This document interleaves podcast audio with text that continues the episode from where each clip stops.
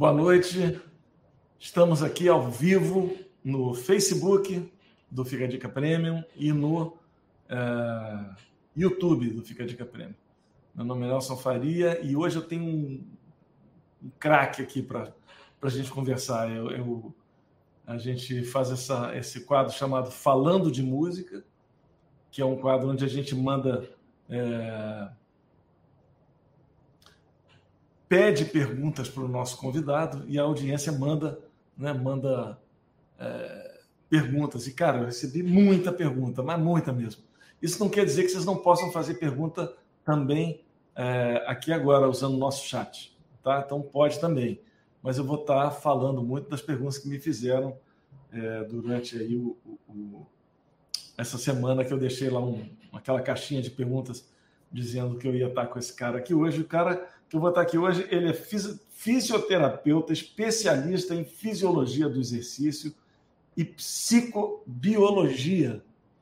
É um craque, além de um excepcional músico, um violonista de mão cheia, é, e um cara que entende bem daquele assunto que é são as nossas dores, as nossas dores mesmo, dores físicas, dor na mão, dor no braço, no ombro, tudo que dói, ele, ele, ele entende o que, que é e por que, que aquilo está acontecendo e como evitar essas coisas todas. Então, se você é músico, conhece algum músico, seja um instrumento que for, violonista, pianista, acordeonista, acordeonista, então eu sei que tem um monte de problemas de dor. Seja o instrumento que você toca, compartilhe agora essa nossa live, porque nosso convidado está chegando aí e ele é ninguém mais, ninguém menos do que Marcos Kaiser. Além de tudo, um super youtuber. Fala, Marcos. Pô, valeu, Nelson, que honra. Muito Prazeraço ter você aqui, cara. Prazer enorme mesmo te receber. É... que honra. honra. Eu que agradeço. Vamos lá, vamos, vamos falar aí do, do que você quiser, do que o pessoal perguntar. Estou é, à disposição. Cara, tem muita pergunta aqui, mas eu vou furar a fila. Não vou furar a fila, eu vou te fazer uma pergunta de um problema que eu tenho. Tá? O problema que eu tenho é o seguinte. Vou te mostrar aqui esse meu, eu vou ter esse, esse privilégio aqui de poder te mostrar esse meu polegar aqui, tá? Hum. Ele, quando eu era menino, brincando com meu irmão, brincar de briga, aquelas coisas, ele deu uma fez um pau assim para trás. E aí, a partir desse dia, ele começou a fazer esse movimento aqui, ó, que o outro não faz. O outro não faz isso, sabe? Então ele é deslocado, assim, ele tem esse desloque. Uhum. E o que é que acontece? Quando eu estou tocando, depende da complexidade dos acordes que eu estou fazendo, tá? se são acordes que exigem mesmo, então, eu começo a sentir uma dor aqui, ó. Tem uma dor aqui que tem hora que eu tenho que tirar. É muito louco, Marcos. Se você já passou por isso, mas às vezes eu estou tocando e tem hora que eu tenho que aqui, ó, aqui atrás, tem hora que eu tenho que tirar a mão e tocar sem botar esse dedo porque eu não consigo de dor. Sabe? Dói, mas dói mesmo, tá? E aí eu não sei se de onde vem. Tem épocas que dói mais, tem épocas que dói menos. Tem época que eu estou tocando muito, muito mesmo, e, e, essa dor não vem. Aí, de repente, tem uma hora que eu estou no meio do show, cara. no meio do show. Tocando, assim, sei lá, coisas que, que demandam mais, principalmente no violão, menos na guitarra mas que demanda mais isso aqui. Aí aqui, cara, me vem uma dor nesse polegar. Exatamente esse polegar que eu consigo dobrar assim, que eu faço esse uhum. movimento. E ele, e ele tem um, um, não sei se dá para ver, mas ele tem um, um, olha aqui, ele, vê que aqui ele tem um caroço. Se eu passo a mão aqui, cara, aqui tem um calo enorme aqui dentro. Tá vendo que tá. ele tem, tá dando para ver isso aí? Sacou? Tá. Aqui ele tem um calo. Então é isso. Começou com o meu problema para resolver. Estou aproveitando isso aqui, fazendo logo uma consulta. É, começou com uma coisa difícil aí, é, porque se é uma coisa que ocorreu há tanto tempo, né? Uh, e você já tem uma carreira tocando, etc. É, me parece que você deve ter tido alguma lesão de ligamento, né? Ligamento é uma estrutura que segura osso com osso, tá? Tendão é outra coisa, né? Mas o ligamento, por exemplo, é o que impede, sei lá, da, da minha mão. Deixa eu ver, que, que fica. Ah, achei a câmera aqui. É o que impede da minha mão ir mais para trás, né? Fazer um. Porque os ligamentos seguram os ossos no lugar tal. E você deve ter tido alguma ruptura, ou uma ruptura parcial de algum ligamento, né? Acredito que não deve ter, pelo que você contou, a não ser que foi uma fratura, é, sim, você ficou muito machucado nesse dia. Não, então não deve, não deve ter sido uma fratura, nada do tipo. Porque senão poderia ter quebrado um osso e cicatrizou, não cuidou direito, né? E ficou com alguma coisa. Mas você deve ter tido alguma ruptura de ligamento e, e, mas assim, vida normal, a não ser que você não fosse músico, né? Porque acabou, no caso violonista, né? acabou que esse é um ponto de talvez maior esforço da mão, né? Esse lugar onde a gente apoia aqui, né? Opa, que fica espelhado aqui o negócio. É, é uma das regiões onde a gente mais aplica força, ainda mais no violão, né? Na guitarra ainda tem aquela coisa que você, pelo braço é mais fino, né? Uhum. Você ainda, os músicos têm essa postura que o polegar fica assim, né? Ai, caramba, essa câmera. É, fica por trás, né? Já o violão tem essa coisa que o correto é fazer essa pinça. É, então, realmente, acabou sendo uma região que vai. Que, que, é por isso que você sente incômodo, porque acaba sendo muito específico. É, aí tem duas coisas que eu posso dizer. Bom, embora isso, você tenha esse relato aí que te incomode e tal, e que você já passou por alguns apuros, né, tocando, é. É, Felizmente, isso nunca, imagino que, pelo que você me contou, isso não evoluiu para assim, caramba, foi piorando, foi piorando, e eu tive não. que ficar sem não. tocar e tal. Então, assim, pelo menos a gente sabe, depois de uma né, de décadas aí tocando, que isso não evoluiu a ponto de, de, de, de te atrapalhar a tocar. Assim, eu não imagino e nem acho que valeria a pena, uh, uh, dentro dessa hipótese, uma, liga, uma lesão de ligamentos, você, ah, vou procurar um médico especialista, ver se tem uma cirurgia. Cara, eu acho que não valeria a pena, porque toda cirurgia é uma coisa muito invasiva, né? É... O, que eu, o que eu poderia falar no geral é que, assim, você tendo uma boa técnica, que, que sem dúvida é, é, você, você tem mais do que capacitado para poder se analisar desse ponto de vista. É, respeitar o seu próprio corpo, por exemplo, não sei, quem estuda é, você tem que saber, né? Pô, se eu estou estudando muito e a dor está aumentando, quer dizer, como é que eu posso encontrar soluções para é, ou fracionar esse estudo, ou encontrar, né, para fazer repousos, ou se você for um músico, é, você toca muito, às vezes, que você tem que seguir o repertório dos grandes músicos que você acompanha, faz shows, né? Mas se, você, se fosse um show só seu, é, você tem a, a, a, possibilidade de falar, poxa, eu vou dar um. Eu vou. Se tem um certo repertório que exige demais, eu vou tentar. Putz, tem músicas muito. Isso, tem, eu posso evitar um pouco isso que vai me, me, me fazer sofrer, ou que pode ser um ponto até de limite, né? De falar, putz, se eu ficar pegando tudo que muito pauleira aqui, vai arrebentar minha mão. Então, usar essa sabedoria para tentar evitar isso. E ter hábitos, digamos assim, é, é, o que eu sempre falo, que a gente vai falar isso mais para frente também, né? saudáveis para o seu corpo, né? Muita gente tem medo de musculação, de coisas assim, mas se você pratica isso de um modo adequado, etc., é isso que te dá condições físicas né, para evitar tendinites, ter uma musculatura saudável, etc., né? Então, é, é, ter uma boa saúde das mãos como um todo. Eu diria que, por cima, essa seria a resposta que eu daria, né? Sem avaliar, sem entender mais. Né? Esse calo aqui, eu vou ter que conviver com ele, esse calo aqui, cadê?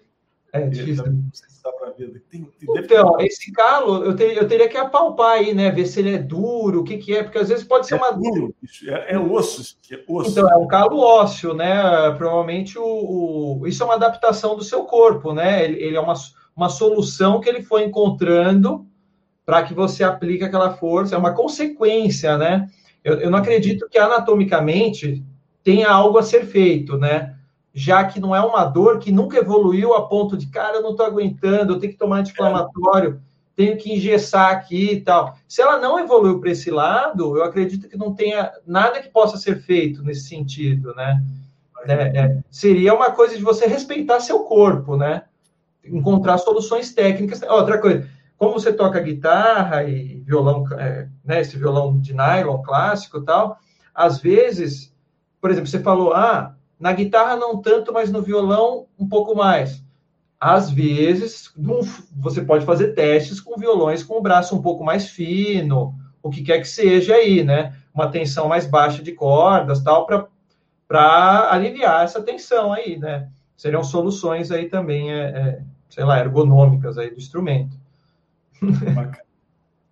Então vamos lá, vou começar agora com as perguntas aqui. Tem uma pergunta gigantesca aqui, vou lê-la logo, ela é bem grande, mas vamos lá. É, do Alex Poliver. Ele pergunta assim: já tive tendinite nos dois braços simultaneamente devido ao excesso de exercício na guitarra. E hoje meu desafio é encontrar uma postura no violão que não seja desconfortável. Nunca consegui apoiar o violão na perna esquerda, a postura clássica, devido a dores constantes. Posteriormente, descobri que minha coluna é torcida, como uma escada caracol, definição do ortopedista, o que se agravou devido a um acidente de carro. Banquinho de pé na perna direita é aceitável, mas o resultado menos pior foi com apoio de perna usado na perna direita. Alguma sugestão? Muito obrigado, Marcos. É, então, eu vou aproveitar essa, essa pergunta para contextualizar uma coisa que já pode servir de resposta para todos os outros, né? É, bom, a primeira coisa, se a gente vai falar de posturas, a gente vai entrar num terreno é, é, espinhoso, talvez, principalmente quando a gente fala de violão clássico, é, porque é, um, é, um, é uma área que é muito dedicada, muito estudada, né, muito, uh, uh, muito consciente, né, tipo, para encontrar soluções técnicas, e, e existe essa, é, é, é, esse conhecimento passado entre mestres e mestres, tal, blá, blá, né, e, e esse respeito, então, é uma área que, quando você começa a, a talvez fazer uma reflexão sobre postura e técnica, você cai um pouco em dogmas, né? Ah, e, e, mas, assim, tudo que o, o violão clássico é, prega, óbvio que é com boas intenções e óbvio que é baseado em resultados empíricos, né? Você fala, pô, você tem gerações de caras tocando super bem, né? E, e, e então, assim, não tem para que você questionar isso. Mas algumas coisas talvez sejam interessantes da gente levar em conta, né? É, e aí o, o, que eu quero comentar aqui vai, vai talvez ajude nas outras perguntas, né? Eu fiz uma, uma pesquisa uma vez no, no meu canal uh, e, e, pedi né, para o pessoal preencher no, nos, no, nos formulários do Google, né, que a gente faz aquela enquete, e era um questionário sobre dores em violonistas. E eu perguntava tudo: quantas horas estuda por dia? Qual postura você usa? Qual é o estilo do repertório? Há quantos anos você estuda? É, pratica exercício físico? Quantas horas dorme? Então, eu tentei abordar tudo que eu considerei que era uh, relevante. Isso aí tem até os vídeos lá no meu canal de como é que eu fiz a pesquisa e o resultado mais minucioso, né? E aí, 527 violonistas responderam. É, olha que interessante, desses desse total, 73% relatavam é, algum tipo de dor, né? Claro que não dá para saber se essas dores são de lesões, o cara tô com tendinite, é uma dor crônica, ou se são dores cotidianas. Só que essa dor cotidiana, ela é chata também, né? Pô, se você quer estudar, ainda mais o, né, quando, quando você está com aquela gana de estudar, né, o cara começa a estudar três, quatro, cinco horas, Aí termina o dia, tá com dor no ombro, dor no pescoço, dor na coluna, tal. Essa dor muscular, embora não seja ainda uma lesão, é, é uma dor que incomoda, né? E que muitas vezes impede desse cara estudar mais e continuar evoluindo como músico. Então, assim, 73% tinha algum tipo de dor. É, e quando você ia comparar os principais posturas, né? Que é o apoio, digamos, mais popular, que é o apoio na perna direita, versus o apoio erudito, que daí eu estou falando do apoio com, com o banquinho, né? Uh, não havia diferença, não havia diferença estatística né, nesse questionário. É, uma coisa, e aí onde que eu encontrei pequenas diferenças, né? Quando a gente fala de dor na coluna, 41% dos que apoiavam na perna esquerda tinham dor, e que era um pouquinho menos, 27% dos que apoiavam na perna direita tinham dor na coluna. Quer dizer, então era um pouco menor. E essa diferença era é, é, é, estatisticamente é, é, válida, né? E o, onde também tinha uma pequena diferença era que quem apoiava na perna direita tinha 17% uh, das dores eram na mão direita, né?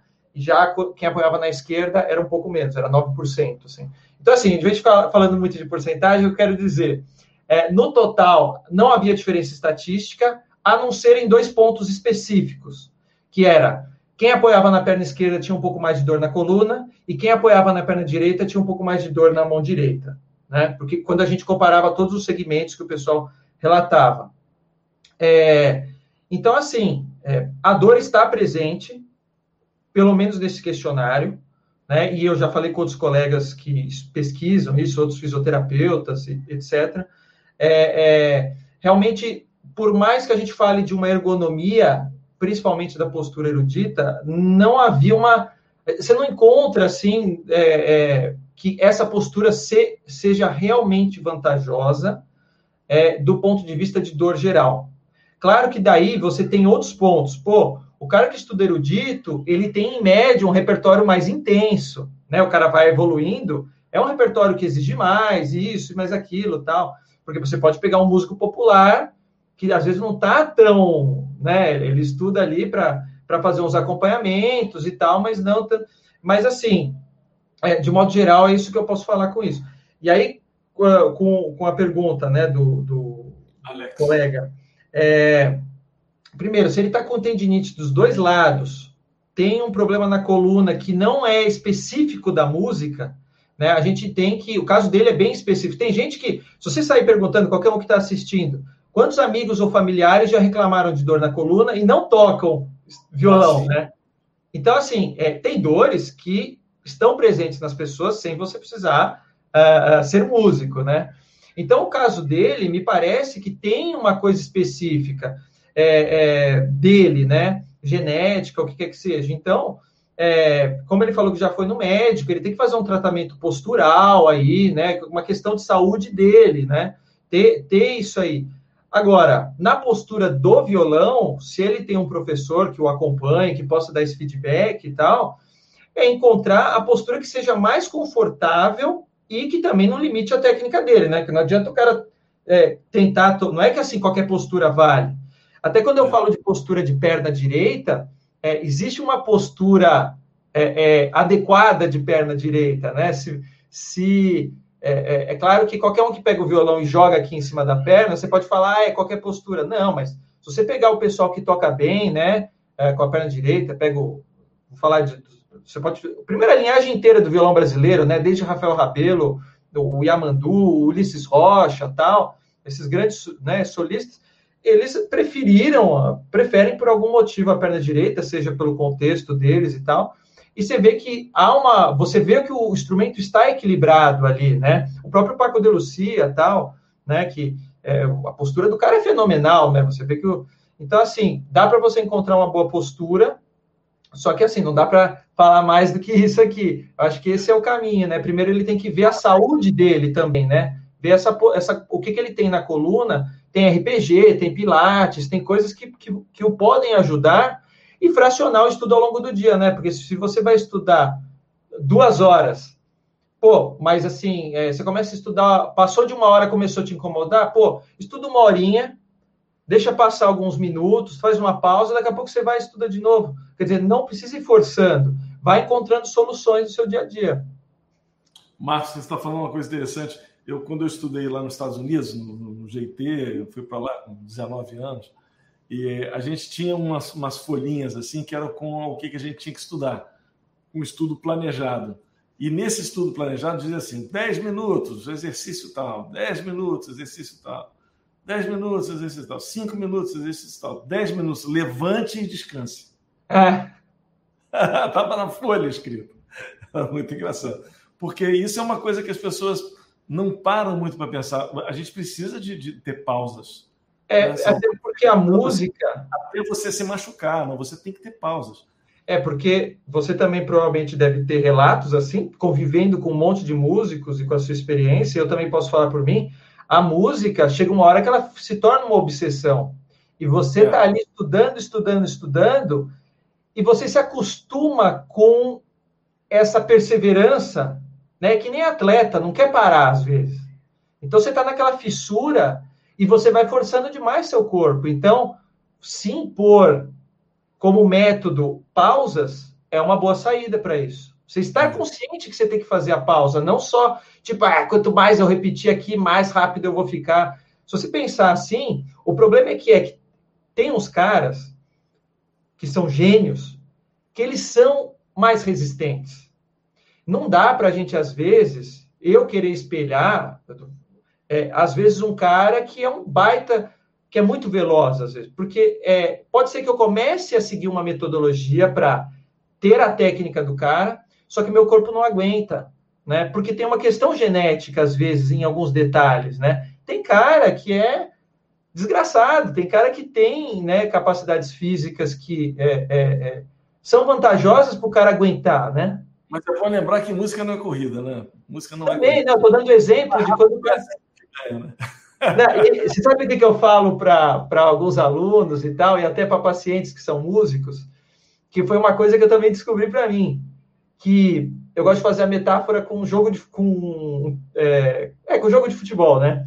Que é o seguinte: você pode encontrar dentro de um campo, não é que todo mundo, é, é, não é que todos os, os, jogadores fazem a mesma coisa. Tem o cara que é o centroavante, mas eu posso descobrir que, pô, eu não sou tão tão veloz quanto aquele cara, mas eu posso fazer outra coisa. Então por isso que tem o cara que compõe, tem o cara que que, que tem um bom gosto, né, harmônico, arranjo, tal, é, e, e, assim, tem, e tem o cara que é virtuoso, e tem, então você vai... É, são pessoas diferentes, né? É, e, e, isso pode te fazer um músico melhor, né, Nelson? Acho que se você encontrar aquilo que você faz melhor e que seu corpo responde melhor e que sua cabeça responde melhor, você vai ter uma performance melhor também e vai também evitar lesões, né? Tá. Deixa, deixa eu te falar uma outra coisa interessante. O, eu vi alguém falando aqui sobre questão de alongamento antes de tocar. O, eu fiz o Café Lá em Casa, eu gravei o programa um Café Lá em Casa, já gravei há um tempo, está no ar já, para quem quiser assistir, com Stanley Jordan, aquele uhum. guitarrista americano que toca né, daquela, daquele jeito, né, as duas mãos em tapping e tal. E eu lembro quando o Stanley chegou lá em casa, ah, vamos tocar, vamos tocar assim, aí a gente sentou, pegou os instrumentos, Aí ele perguntou para mim: você, você tem alguma torneira com água quente? Eu falei: tem, a torneira da cozinha. Se você ver isso no, no, no, no, como chama? Making off, você vai ver. Ele falou assim: porque eu sempre lavo a minha mão com água quente antes de tocar. Então ele foi para a pia da, da, da, cozinha, tinha ali uma torneira de água quente, ele deixou a mão ali por alguns, sei lá, alguns minutos, a mão na água quente, e aí que ele foi tocar tipo assim, está aquecendo a mão, mas com a água quente, não aquecendo Sim. com. Não sei. O que, que você acha disso? É. Você acha é. que é interessante? Que vale a pena você fazer alongamento antes de tocar, essas coisas? Tá, é, olha, o alongamento é assim, às vezes que eu falo isso aqui, fica pessoal, como assim? Tá, o que eu falo, alongamento é um dos maiores mitos que tem com relação. Eu não faço, eu não faço, nunca fiz. É. Então, o alongamento é um dos maiores mitos que tem com relação ao aquecimento. Alongamento, óbvio que tem a sua função, óbvio que você pode fazer para relaxar depois. Que você Isso. Tiver... Eu faço entre os exercícios, aí eu dou uma sacudida, aí eu faço assim, mas não antes. É, é porque eu me esqueço antes. É, é, porque isso aí você já tem estudos e mais estudos. Se você for ver a fundo, você tem. É, o músculo ele perde é, um pouco de potência se você faz uma sessão de alongamento intenso. Não, vou ficar aqui 15 minutos alongando antes de tocar é, ele, assim, você tem uma perda de potência, isso quando você analisa da parte esportiva, e ele não tem efeito preventivo. Aliás, no, é, no caso, o que, que aconteceria com um músico, né? É, você está ali em movimentos repetitivos, aonde raios, se você tiver, se, inclusive se tiverem colegas uh, educadores físicos, fisioterapeutas e, e, médicos assistindo, né? Uh, alguns que já tiverem estudado isso a fundo vão concordar comigo, né? Onde que é, é, raios, a, a, o alongamento ajudaria a você prevenir uma lesão por esforço repetitivo naquela sessão de estudo, né? Inclusive, se alguém tiver, é, é isso é uma coisa que eu sempre me atualizo, né? Então, se alguém tiver algum artigo, alguma coisa para falar, não, Marcos, já saiu uma coisa assim, porque esse conhecimento avança, peço que depois me mande. Mas o conhecimento que existe no momento é que, assim, ele não vai ser preventivo. O que você tem que fazer antes de tocar é um bom aquecimento. Né? Todo mundo percebe que, pô, se você, você começa a tocar agora, você, você vê que daqui a meia hora você já está tocando melhor, só porque você aqueceu. É. Ocorre vasodilatação, chega mais sangue na sua musculatura, chega mais sangue nas áreas cerebrais responsáveis pela memória, pelo movimento. Isso leva, leva, alguns minutos. Por isso que depois de alguns minutos tocando, você está tocando melhor pelo simples fato de aquecer, né? Ah, o que você pode fazer é começar tocando um pouco mais leve, né? Ou fazendo alguns movimentos repetidos, alguns estudos, escalas, coisas assim, que daí você vai fazer um bom aquecimento. Agora, com relação à água quente, é, assim, é, com certeza ela ajuda, porque também vai promover vasodilatação, etc. Né? Mas talvez ajude mais ainda é, tudo bem que isso é um hábito dele, né? Cada um tem as suas, as suas individualidades, as suas descobertas, né? Mas ah, uma coisa que com certeza ajuda muito é em dias muito frios, ainda mais porque ele é, ele é que a gente no Brasil tem dias frios, mas às vezes não tão frios, né, que nem eles lá, né?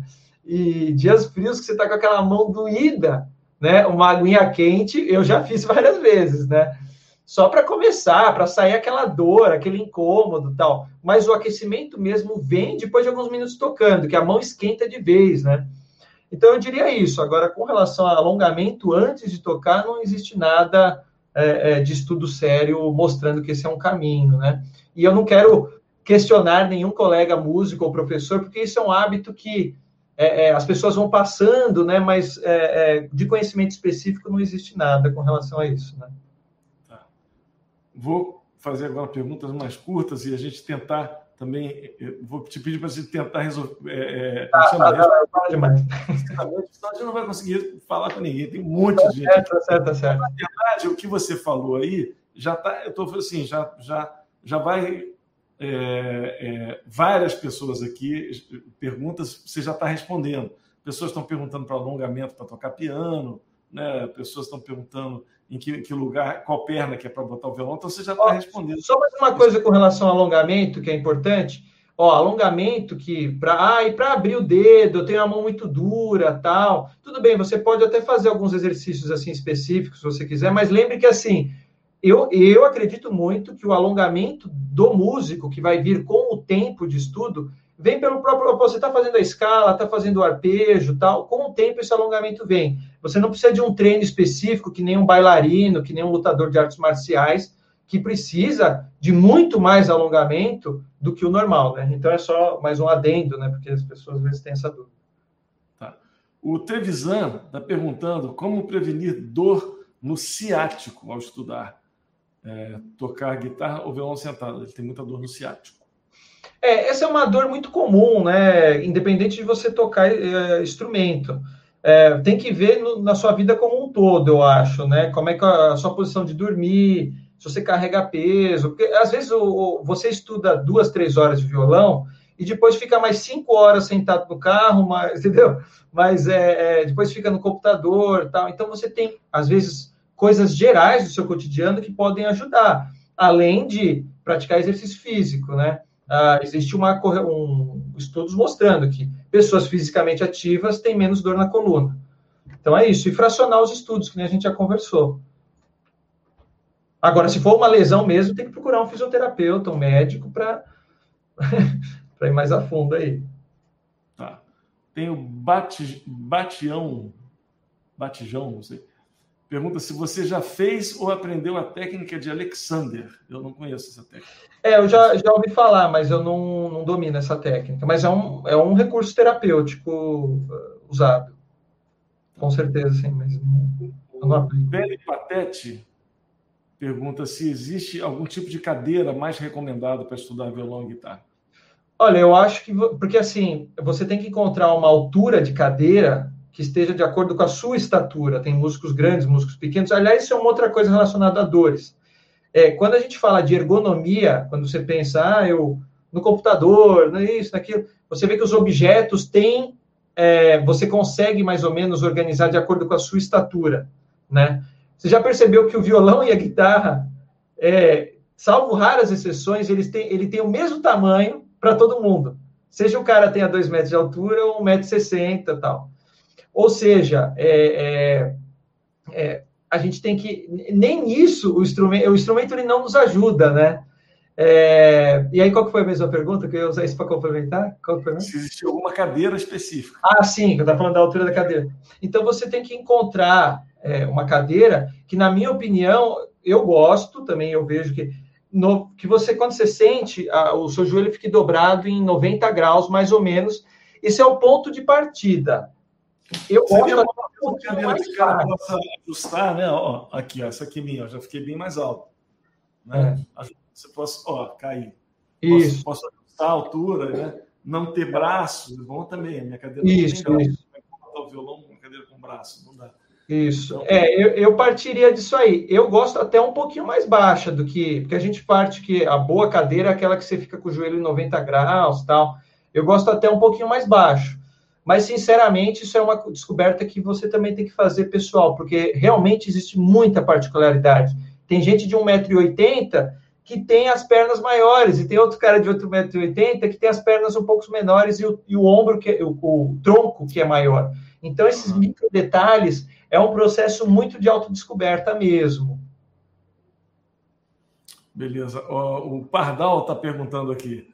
Pardal, amigo querido, está perguntando aqui. Eu tenho dores nas duas mãos, mas na mão esquerda, mais na mão esquerda, e principalmente quando uso pestanas seguidas.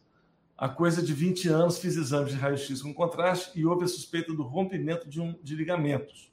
A suspeita veio por causa das distâncias entre os ossinhos da mão, que se mostravam maiores que o normal. Mas para ter certeza, eles teriam que abrir a mão. Nossa Senhora, que seria um risco. Eles recomendariam, é, no caso positivo de rompimento de ligamentos, uma cirurgia. Será que é realmente isso? Só uma cirurgia ou a possibilidade de fisioterapia para isso? Olha, eu, não, não cons... eu imagino que uma ótima fisioterapia seja você tocar mesmo também, né? Porque você sabe que o corpo ele se adapta àquilo que você faz. Uma coisa que eu recomendo é tenha certeza de duas coisas: que você está com uma técnica adequada da mão e do corpo, você ter uma, uma minúcia nisso, é... e que você está estudando algo condizente com o seu nível, né? Porque se, é, é, que nem o cara ir na academia e querer levantar 200 quilos.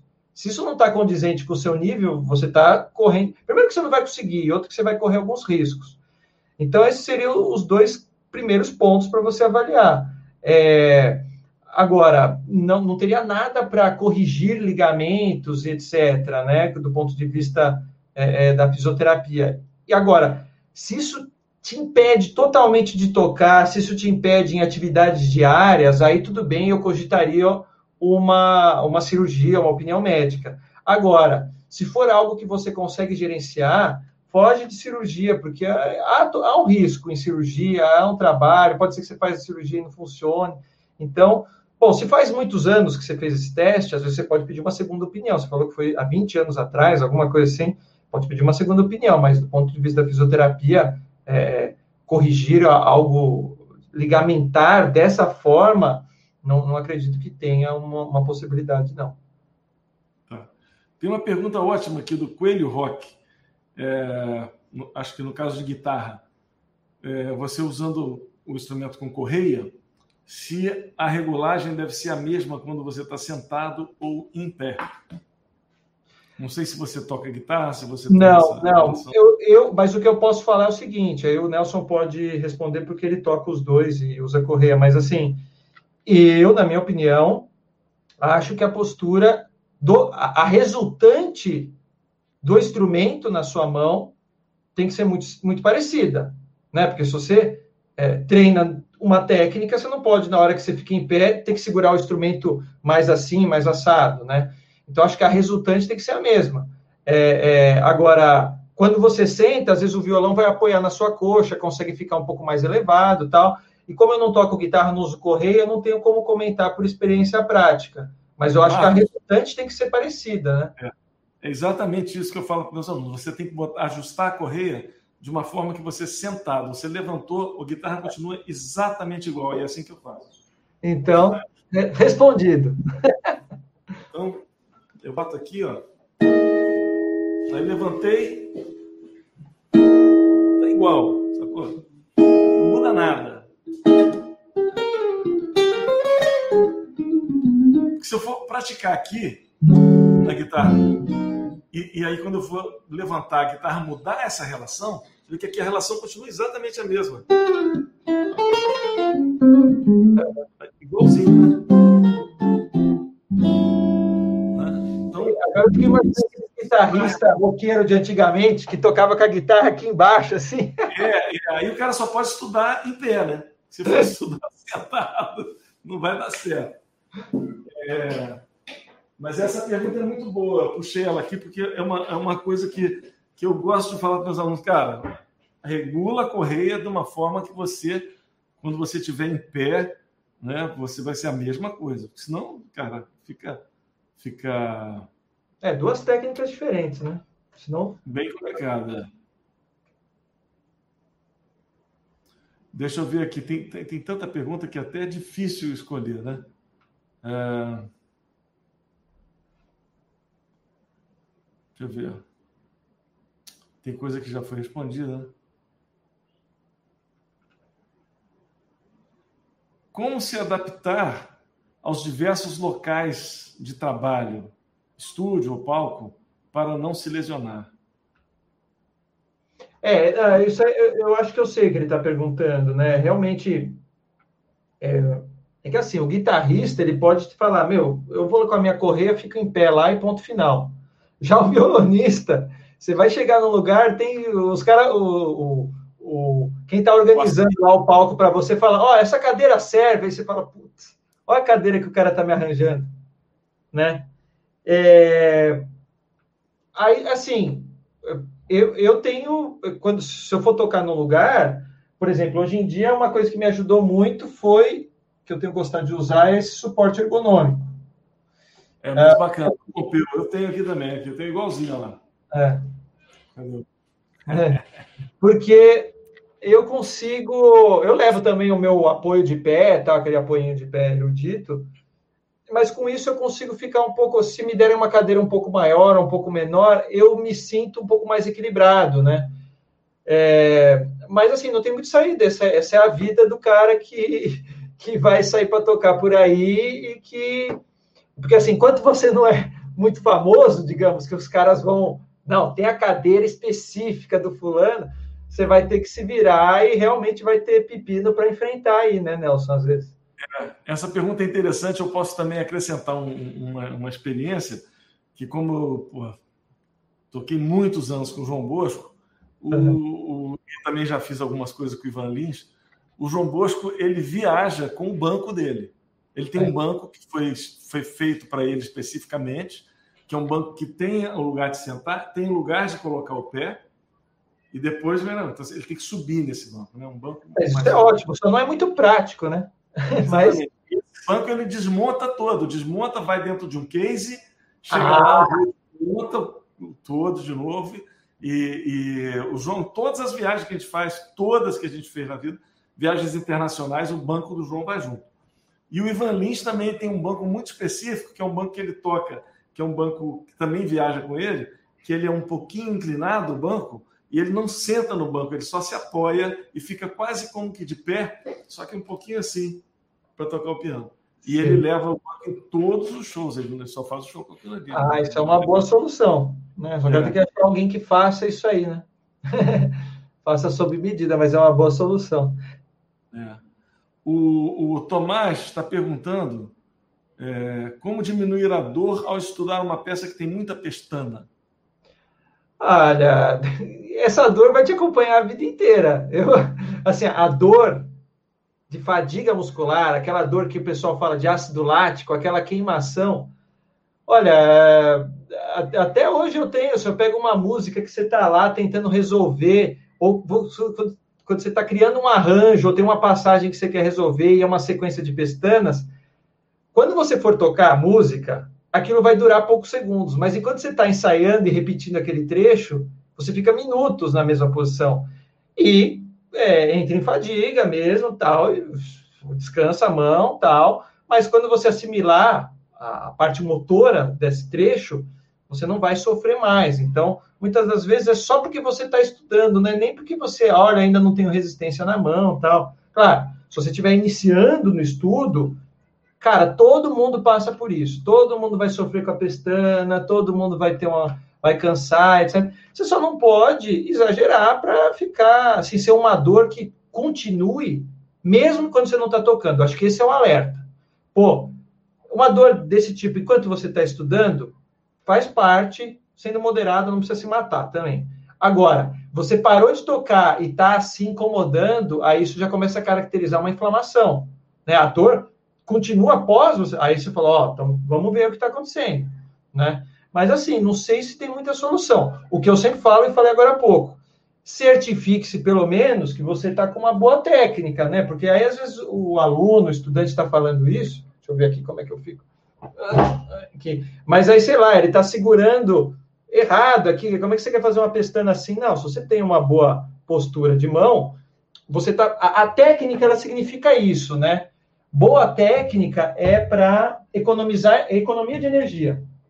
Quando você vê, vou dar um exemplo que eu sempre falo dos esportes, porque acompanha esportes, vê os vídeos em câmera lenta do Michael Phelps nadando, que os caras, olha, ele ganha vantagem em tal movimento, porque o cara tem uma técnica milimetricamente é, é, estudada. Ele se filmou também para saber que ele tem que fazer tal movimento, usar em Bolt correndo, você vê que em tantos segundos ele já... Então, assim, é, isso também está ocorrendo com nós, né? Então, é, é, você ter certeza que está fazendo a melhor técnica possível, você vai economizar energia, vai fazer menos força e isso vai, é, digamos, vai ajudar em boa parte desse problema. Deu uma falhada, Marcos, desculpa. Até o que, que eu falei aí? Não, não, foi só a última. Último, ah, não, que eu concluí que isso vai ajudar em boa parte do problema. Só isso. Tendo uma boa técnica. O, o Danilo WM Santos está dizendo assim: no, no, no fortalecimento da mão esquerda, faça os exercícios até fatigar. Está correto? Assim, fortalecimento, você fala de exercícios de, de violão, será? Você deve ser ligados, essas coisas. Ó, assim, eu não recomendo aqueles exercícios, tipo, sabe aqueles aparelhinhos para fortalecer a mão, né? Eu, eu, eu, acho que assim, ó, fortalecimento do corpo é vá numa academia com um bom professor e treine seu corpo como um todo, tá? Isso é, é eu não, fico, não recomendo fazer coisas tão específicas. O específico eu acho que tem que ser com violão. Até mesmo porque é, eu não usaria essa palavra, né? Fortalecer. Né? Olha, olha a finura do meu braço, né? Quantos violonistas? Não vê nenhum violonista assim, tipo, não é ser mais forte que vai te fazer tocar melhor. É, o, o, ligado bem feito, etc. Assim, tem, um, tem uma parte ali de fortalecimento que, que todo mundo vai ganhar simplesmente por tocar, mas é, é menos o mais importante é, é a coordenação motora, para que você faça o um movimento, né, acerte a casa, para que você aplique certinho aquela força que você põe né, ali. É, eu acho que tem que ser uma fadiguinha moderada. Eu acho que é, essas coisas não dá para é, quantificar, né? Porque você fala muito, faz pouco. É, né? levar até falar... a fatiga. Eu, eu, não, eu não recomendo, não. Eu quero levar até a fatiga Nunca é. é eu acho que é, também... tem uma hora que você tem que parar, dar um repouso e depois volta. Que aí você é, não fatiga. É, porque assim, é, o, a fadiga é que seu corpo está, está faltando energia. Então, se é um trabalho mais de coordenação motora, tem uma hora que você vai começar a errar porque está faltando energia na musculatura, né? Então, descansa 10 segundos, um minuto, você já vai pegar e vai fazer de novo. O que você precisa de repetição para que o seu cérebro faça as sinapses, memorize o movimento, etc. É, é, não para você ganhar massa muscular na mão, assim. Acho que esse é um ponto. Bacana. Tem aqui Ancestrade, está dizendo, eu toco saxofone e sempre fico com dor no pescoço. Tenso por causa do peso do instrumento. Você tem alguma dica? É, bom, você vê que cada instrumento vai ter a sua, o seu paradigma, né? Gostaria que todos os instrumentos fossem que nem o piano, né? Que o piano é um dos instrumentos que você consegue ver, né? Que é mais ergonômico. Você consegue sentar assim, as mãos você consegue organizar. É, é simétrico, né? Você vê que o violão o cara fica assim, né? Fazendo coisas diferentes, né? Ah, o saxofone tem essa coisa do peso, né?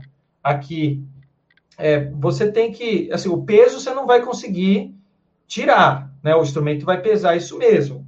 É, é eu, eu, eu falaria de novo do ponto de vista, primeiro você, você pode se ver no espelho ou se filme e fala, pô, eu estou muito largado, etc. Tente ter uma postura que você considere natural, saudável. Falar nisso, pronto. É, e, e, de novo, pratique exercício físico, né? É, cuide do seu corpo, porque uma máquina, se você cuidar da sua máquina, ela depois vai responder também melhor para o estudo do seu instrumento. Marcos, tem uma pergunta ótima aqui, cara, que a gente uhum. teve um amigo, né, que, que teve esse problema, o Paulo Bellinati, e o, e o, e o Ulisses também tem um pouquinho. É, o Roberto Pepinto está perguntando é, alguma novidade com relação à distonia focal do músico? Alguma profilaxia?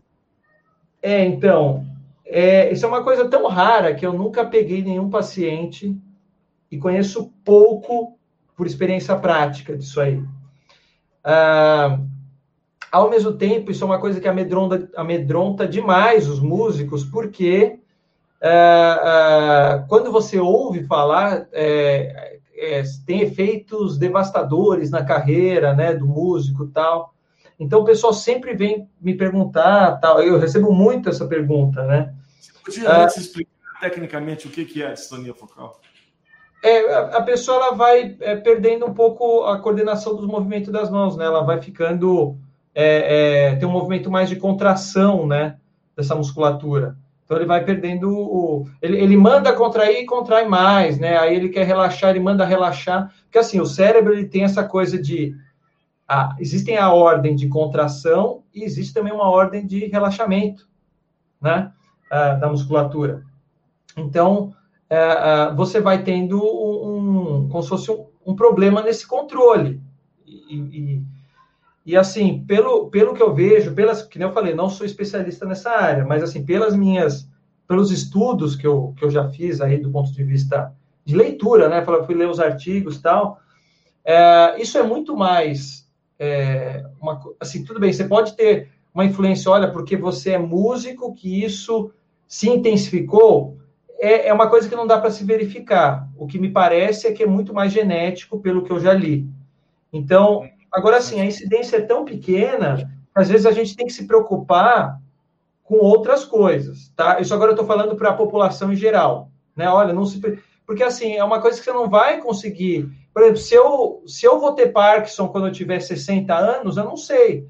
O que eu posso fazer é cuidar da minha saúde, né? É, para que eu chegue saudável lá e, e, o pouco que se saiba é que se você tem um corpo saudável, você consegue evitar é, consegue ter algum grau de, de, de, de menor incidência, né? Mas, assim, é, não, não conheço tratamentos e coisas para ajudar. A minha resposta foi tipo mais... Profilaxia não tem, né? Profilaxia. Não, é, é, assim, talvez o cara, assim, como existe essa suspeita de que movimentos extremamente repetitivos, repetitivos, repetitivos, possam causar isso, né? É, ah, mas aí você entra naquela sina do, do, do, músico obsessivo, né? O cara que quer estudar o máximo de horas por dia tal, e aí ele está sujeito a, uma, a, um monte de coisas que não só isso, né? Mas eu, eu não acho que é só isso, porque quantos músicos, Nelson, você conheceu que foram extremamente virtuosos e não desenvolveram isso? Então, se fosse uma coisa recorrente só do, do virtuoso que estuda oito horas por dia durante 50 anos, mas você vê que um monte de cara aí é, não, não teve isso, né? Então, é, é, eu, eu, não, eu não acredito que haja algo assim, né? Quando a gente não sabe, por exemplo, você começa a falar de câncer, você começa a falar de coisas assim, quando a gente não sabe exatamente o que pode prevenir, a única recomendação que eu dou é cuide da sua saúde, né? Uh, cuide da sua saúde, pratique exercício físico, durma bem, tal, se alimente bem, leve uma vida boa, tal, que você já está se prevenindo de um monte de coisa que a gente nem sabe é, exatamente quais são as causas, né? Porque se é genético, genético mesmo, se está uma sentença que você não sabe se vai ter ou não, é, é, a gente não pode fazer nada, né? É, desculpa se eu não tenho como dar uma resposta mais aprofundada, mas é porque realmente o Ulisses Rocha, ele me, me, me falou que estava sentindo um, um, pouco, já tem muitos anos atrás, acredito que hoje já esteja até resolvido, já tem, sei lá, mais de 10 anos atrás, logo depois que o, que o, que o Berinati apareceu com o problema da distonia focal, o Ulisses, pouco tempo depois, falou, cara, sinto às vezes que eu talvez esteja desenvolvendo isso, porque é, problema de, de da, da, sincronia, né? Às vezes você toca aqui e o dedo demora um pouco para responder ou responde de uma forma errada. E aí ele me falou que ele suspeitava é que é porque ele estudava muito sem o instrumento. Ficava estudando assim, hum. só pensando, sabe? Então ele estava é. viajando, tá num, sei lá, sem o instrumento, ele ficava lá estudando a peça inteira, passando a peça inteira no violão sem o instrumento e ele acha que isso, de alguma forma, pode ter é, levado ele a começar a desenvolver essa distonia. Então, realmente. É, não, dá para falar, é, não, não dá para. Não dá para saber, né? É uma, é uma autopercepção dele, né? É, realmente é difícil saber se é isso. Acontece que, para aí que está também uma coisa, só para concluir. Pra, se é uma coisa pequena, para a maioria das pessoas isso vai ser indiferente pessoa não é músico, né? Ele não é, a pessoa fala, ah, com, com uma coisinha aqui na mão tal. Só que para o músico, isso, para o cara que é solista. É, é trágico, é trágico. É trágico. Bom, é, Rodrigo Vasques perguntando de que forma um fisioterapeuta, um fisioterapeuta pode guiar a recuperação de um violonista com uma tendinite. É, a gente falou de várias coisas, ele não falou da, da tendinite, né? Que também, que na verdade isso é uma das coisas mais comuns, né? A tendinite, ela é um, uma causada por um esforço repetitivo e o tendão, por algum motivo, uh, porque assim, quando a gente repete movimentos intensos, intensos, há uma, a, a, assim, o seu ocorrem microlesões no músculo, no tendão, etc mas ao mesmo tempo o seu corpo, as suas células estão ali, né, recuperando, etc. Então você fica todo dia passando por essa regeneração do corpo. Pode acontecer do cara repetir demais, e aí a taxa de microlesões supera a de regeneração, ou seja decorrente do envelhecimento ou de algum fator desconhecido aí, a sua taxa de regeneração vai diminuindo, né? Porque, assim, óbvio que quando a gente vai ficando um pouquinho mais velho, o nosso corpo tem um metabolismo menos eficiente e tal. Ah, então, assim, o, a forma que o fisioterapeuta pode ajudar, acho que é tudo isso que a gente está falando aqui, né? É, eu gosto de ver sempre o músico como um atleta. Eu acho que, é, é, principalmente aquele que é mais, que é mais tem, tem, essa pretensão um pouco mais técnica, né? É, é o corpo tentando executar algo complexo e que exige repetição, esforço, etc. Então, eu gosto de ver o músico como atleta. Então, é, é, refletir, né? Acho que o fisioterapeuta pode vir tanto dessa ideia, assim, de é, é estudar e, e, e, trazer esse conhecimento, né, que, que foi tão benéfico para os atletas, né? Porque se você pensar, Nelson, eu trazer um, uma coisa. Se você pegar aí os, os atletas de 50 anos atrás, Olha quanto que evoluiu né, o desempenho desses atletas. Sim, Porque sim. houve esse entendimento multidisciplinar que não só o treinador, é, mas também o nutricionista, o fisioterapeuta, o preparador físico disso, daquilo, porque às vezes ele, o atleta tem mais do que um preparador físico, tem o específico do esporte, tem o cardíaco, tem o da musculação, tem disso, é, e tem o médico, e tem o médico específico disso. Então, assim, você tem uma, uma equipe multidisciplinar para uh, uh, orientar esse atleta. É claro que no músico é, é, é, impensável você falar que alguém vai ter isso, mas assim, é, é, é, trazer esse conhecimento ajuda no desempenho dos atletas, ajuda na recuperação quando ele está com alguma dor, etc. Então, trazer conhecimentos do corpo humano, seja para posturais, que é tudo isso que a gente está falando, seja aí de, pô, você começou a ter um incômodo, pô, vamos diminuir um pouco as, as horas de estudo, que movimento exatamente? Será que tem alguma correção técnica que é possível? E como que seria o melhor dos mundos, né? Se fosse, imagina um, um, músico virtuoso tal, é, é, se ele tem, um, seja um professor, um colega que o assessora, tal, pô, vamos fazer uma análise da sua técnica do ponto de vista do músico, o acorde tem que ser feito assim, o movimento do dedo assim. Tá, e o que, que o fisioterapeuta, de repente, acha desse movimento tal? Será que é possível corrigir assim? Então, assim, é, é, isso seria o melhor dos mundos de um multidisciplinar, né? Ah, ah, e, é, um terapeuta e, músico, no teu caso, né? É, né? E, e o, a dificuldade é que o conhecimento da música é tão específico que, por exemplo, se eu tivesse que auxiliar um pianista, ah, tudo bem, eu tenho como contribuir com algumas coisas, mas o fato de eu não ser o pianista, eu não tenho como, às vezes, dar é, é pitacos técnicos, né? Ah, então, o conhecimento acho que está tá nesse sentido, né? De, de trazer esse, é, é, essa ajuda. E, assim, acreditem que, realmente, é, essa parte de tendinites, etc., está, é, é muito frequente. É, é, às vezes, tudo bem, não vai matar a carreira de ninguém. Primeiro, não se preocupem com tendinite desse ponto. O negócio é que você começou a ter uma dor que não é normal em qualquer parte aqui dos seus braços, tal, cogite diminuir um pouco as horas de estudo e, e aí procurar realmente o fisioterapeuta. Se você faz isso logo no começo, você faz os exercícios adequados, tal, um fortalecimento específico, entender a causa disso, você já é, é, é auxilia. E, por acaso. Não pode falar. Pode não, não, por acaso, até, por exemplo, o Penese virou meu amigo assim, né? Eu já o admirava, obviamente, né? Como, uh, mas aí eu lembro que através de contatos assim, ele estava com uma tendinite uma vez e, e aí nossa amizade se estreitou com ele vindo fazer um tratamento comigo, por exemplo. Ah, que bacana. É, tem algumas pessoas perguntando assim: é, suspeita de tendinite, gelo? Tá com suspeita. É, então, é, então o, essa é uma área também assim é, é, que ainda não.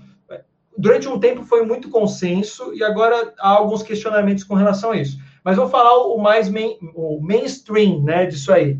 É, quando a dor está começando, né, é que a gente fala uma dor aguda, né, a inflamação está ali nas suas fases iniciais, o, o, mais preconizado é realmente o gelo, né, porque é, é que eu, eu, não sei se eu explico o motivo do gelo, né? Mas basicamente é isso, né? É para você controlar um pouco a inflamação, não deixar a coisa piorar, né? Ah, ah, já o calor, a bolsa de água quente, viria no, em, dores mais crônicas, né? Você já está semanas com essa dor tal, e a ideia da bolsa de água quente seria vaso, dilatar os vasos para levar mais células, melhorar o metabolismo da região e acelerar a recuperação, né?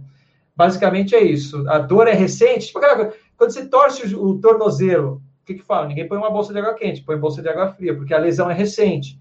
Uma dor que, é, é, que já está há vários dias, né? Aí começa a se preconizar a bolsa de água quente. Né? Basicamente é isso. Tem muita gente perguntando sobre estalar dedos. É, não, isso não tem. Assim, é, eu tenho um vídeo sobre isso, eu também estralo os dedos tal. É, isso aí também é um pouco mito ou medo, né? As pessoas acham que vai estragar o dedo tal. É, estralar os dedos não, não existe nenhuma evidência fazendo, falando que faz mal. Porque estralar o dedo, o barulho do estralo, por incrível que pareça, é uma bolha de gás né, que se forma na articulação, né? É um pouco, se, você, se a pessoa quiser imaginar, sabe quando você pega uma ventosa e gruda em algum lugar e depois você solta, faz né, esse barulho. É um pouco isso que ocorre. Então, não é, é osso quebrando, articulação isso, né? não é isso. Então, é, é, não, não, já tem alguns estudos sobre isso, não tem nenhuma evidência de que faça mal, e eu, eu estralo meus dedos também, não tem problema. Fábio Spin está dizendo o seguinte: Sinto uma dor incessante no pescoço há muitos anos, como se estivesse com a cervical deslocada. Qual a possibilidade de ser porque eu toco baixo? É... Hã? Desculpa. Desculpa, não toca baixo, não. Qual a possibilidade de ser por olhar muito para baixo, né, enquanto estou tocando? Ah, total. Olha. O bruxismo, ele tem bruxismo também. Sim. É, é, Bom, aí tem duas coisas que daí também serve para tudo. você pode ser a melhor postura do mundo. Isso volta até quando a gente fala lá atrás, eu falei um pouquinho de postura erudita de violão, tal, que é uma área um pouco mais dogmática. Uma coisa é verdade, se mesmo que você encontre a melhor postura do mundo, aquilo que você olha e fale, nossa, aquele cara tem uma técnica invejável, você olha que ele está equilibrado, tá bonitão, sabe, assim, aquela coisa. Mesmo assim, se esse cara ficar muitas horas por dia na mesma posição, o corpo não aguenta. É, o corpo precisa se ver. Ó, vou dar um exemplo. Fica você, pega uma viagem longa no carro, o que mais você quer é uma hora descer do carro e se mexer e tal. Então, agora imagine se você fica numa postura ruim, né? Se você fica horas assim, ó. Mas eu fico imaginando que não tem ninguém que toca aí. Violinista. É, que toca aqui, que tem que segurar o violino, assim. Que né? O cara e o virtuoso que estuda horas tal. Então, assim, é rever a sua postura, rever a sua postura para não fazer maluquice. É isso. E no caso da cervical, eu acho que é uma região importante, que é bom fazer exames e acompanhar, porque é uma região que sai a inervação, né? Se você começa, se você tiver uma lesão, uma compressão de um nervo aqui, aí você vai ficar com a mão formigando, vai ter dor, e aí é, é uma região complicada. Então a cervical não é algo que a gente pode brincar assim, não. Tá? Então, preste atenção na sua cervical e faça um acompanhamento aí. Marcos, eu vou fazer a última pergunta. Tipo, quero te agradecer também, que você está com maior é, é, é, generosidade respondendo todas as perguntas. Eu vou fazer a última pergunta, a gente já está aqui há uma hora conversando, mas é uma pergunta que o, o Anderson Leone fez, Anderson, o Anderson Leone 78, que é, eu tenho um, uma coisa parecida, mas o dele parece que é mais grave. Ele fala assim: eu vou falar o dele, depois vou falar o meu para você complementar.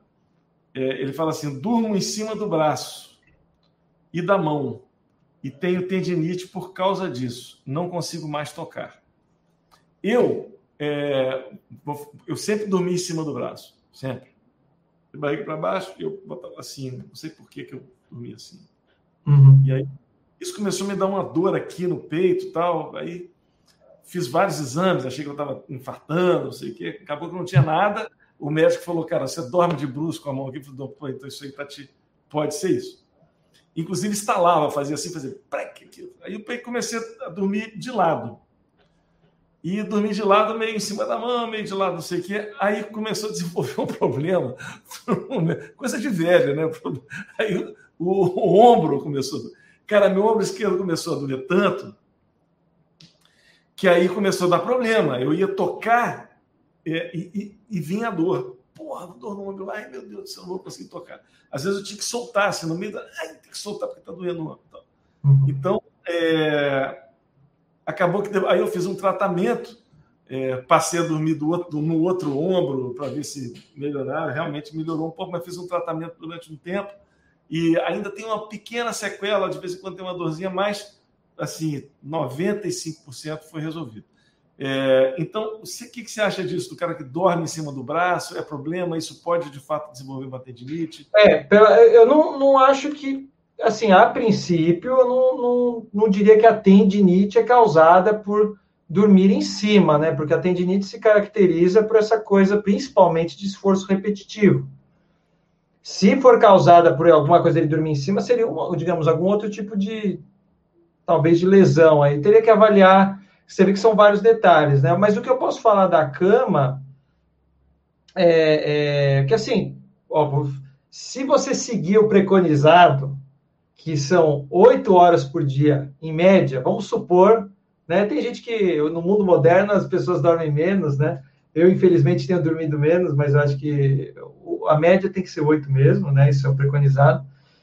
Se você dorme oito horas por dia, é, isso seria um terço do seu dia. Se você tem 60 anos, seriam 20 anos dormindo, né? Se você dormir oito horas por dia. Então, você vê como que a, a, a dormir bem como que é importante, né? E aí, isso também até por experiência própria, né? Não só porque é uma área que, que eu estudei também, é, é bom você ter um, um, colchão adequado. O colchão tem, você tem que trocar depois de alguns anos. Tem aquela coisa de você virar o colchão para ele ficar, porque ele vai perdendo a, a qualidade. Tem a altura do travesseiro. Eu, quando vou dormir fora de casa, eu vou para um hotel, alguma coisa assim, eu durmo meio mal, porque não é o meu travesseiro, por exemplo, né? Tem que levar, tem que levar. É, é quando às, às, vezes eu levo. Então, assim, é, a posição de você dormir é importante. Qual que é a, posição mais recomendada, padrão? É essa que você falou, que você começou a dormir, de lado. É, às vezes pode se colocar até um travesseiro aqui entre as pernas, tal. E, óbvio, no meio da noite você vai acabar virando, tal. Não é recomendado dormir de barriga para cima, porque é muito comum as pessoas é, roncarem, ter a apneia do sono, né? A pessoa ela, ela para um pouco de respirar durante a noite, isso é extremamente comum, mesmo em jovens. E aí, se você fica dormindo de barriga para cima, seu sono fica ruim, porque você vai dormir pouco, você tem micro despertares. De barriga para baixo, cara, antes, quando eu era adolescente, eu conseguia. Hoje em dia, eu não consigo, porque se eu vou dormir de barriga para baixo, eu tenho que virar aqui, né? A cabeça no travesseiro, assim. E aí, o meu pescoço, depois de alguns minutos, começa a incomodar, né? Porque eu fico muito tempo virado tal.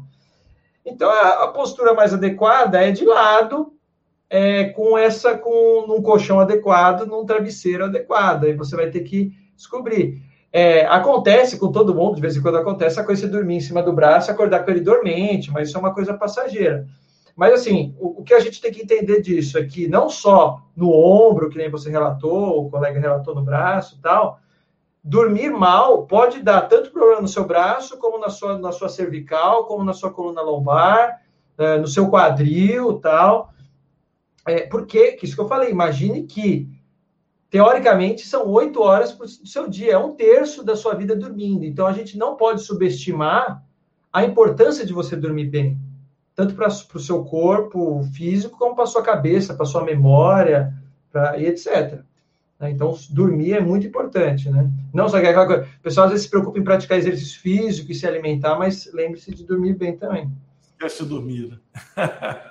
É, Marcos, super obrigado, cara. Foi bom demais esse papo contigo aqui. Queria agradecer muito a você e também a todo mundo que esteve aqui presente.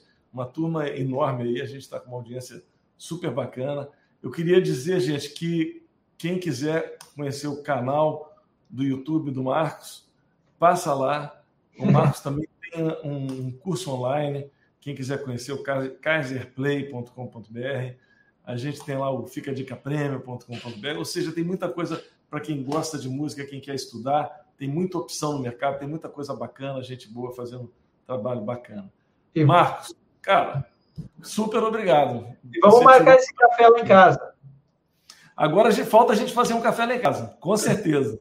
Essa pandemia aí lascou tudo. É. E quando é, você vier para São Paulo, me dá um toque A gente já tinha até combinado já. de fazer, mas a pandemia veio e atrapalhou. E quando então, você tá vier para São Paulo, dá um toque também para a gente fazer um som aqui também. Beleza, vai, vai ser um prazer. Vai ser um prazer. gente, obrigado, obrigado mesmo, cara. A audiência de vocês é sempre muito legal. Ó, aqui acabou de chegar, Juarez Moreira. É... O Oswarias está dizendo que teve uma capsulite adesiva. Foi o que eu tive. Eu acabei tendo uma capsulite adesiva. Eu não conseguia levantar o braço. É. até aqui, cara. Era uma loucura. Loucura. Esse, esse braço aqui, na verdade, eu só conseguia até É terrível mesmo. Quando... Uh, passou com o Só com físio ou teve que fazer cirurgia? Não, né? Não, eu, eu fiz, cara, eu, eu fiz um, um lance muito louco. Eu fiz um tipo de. É um, um, um médico aqui no Rio que ele é especializado em dor. O lance dele é dor. E ele trata de várias formas.